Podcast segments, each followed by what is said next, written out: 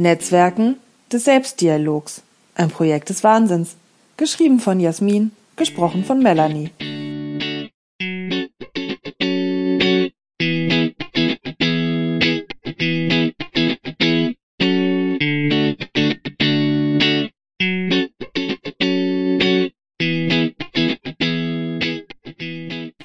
Was hält Netzwerke zusammen?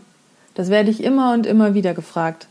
Im Grunde genommen sind es zwei Dinge, die aus einer Gruppe von Individuen, die an der Ampel auf Grün warten, damit jeder und jede weiter des eigenen Weges gehen kann, ein Netzwerk machen. Was den meisten zuerst einfällt, ist das gemeinsame Ziel. Etwas, was alle für sich haben wollen und nur gemeinsam erreichen können. Netzwerkziele sind Teamziele. Als Teamentwicklerin starte ich immer mit diesen beiden Impulsen. Was willst du für dich in diesem Team persönlich erreichen? Was von deinen persönlichen Zielen ist so geartet, dass du dafür die anderen brauchst? Das klingt einfach und schließt die relevanten theoretischen Konzepte Win-Win und Tit for Tat ein. Aber ein Teamhaus, das nur aus diesen Materialien gebaut ist, steht keinem Sturm stand. Wie bei der Geschichte mit den zwei kleinen Schweinchen, denen der Wolf ihr Haus mit Leichtigkeit unterm Teebeutel wegpustet, um an die schmackhaften Bewohner zu kommen, braucht es auch hier ein schlaueres Teamschweinchen, das aus Fehlern lernt und Änderungen im Bauprozess vornimmt, damit der Wolf in die Röhre schaut. Teams sind Netzwerke und Netzwerke werden stabil zusammengehalten durch Werte. Und Werte müssen abgestimmt und ausgehandelt werden in Netzwerken. Netzwerke basieren auf belastbaren Verbindungen untereinander und Belastbarkeit wird geschmiedet und langfristig gewebt. Damit sind Wertedialoge gewissermaßen Goldschmiedeprozesse in Netzwerken. Wer einfach nur Aufgaben strukturiert und verteilt, wird sich nie in ein Netzwerk fallen lassen können, wenn es notwendig wird.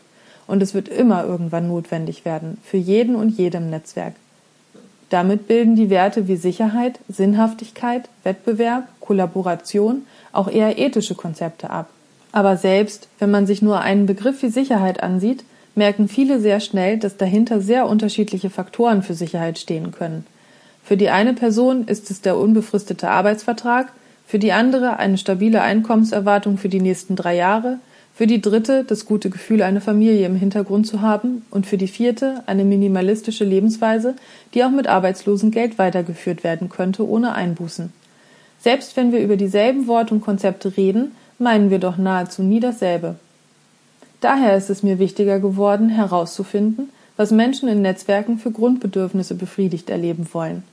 Da sie das nicht immer laut sagen, beziehungsweise auch nicht immer wirklich selber wissen, frage ich danach, mit welchen Adjektiven jemand beschreiben würde, wie er beispielsweise sie das Netzwerk wahrnimmt.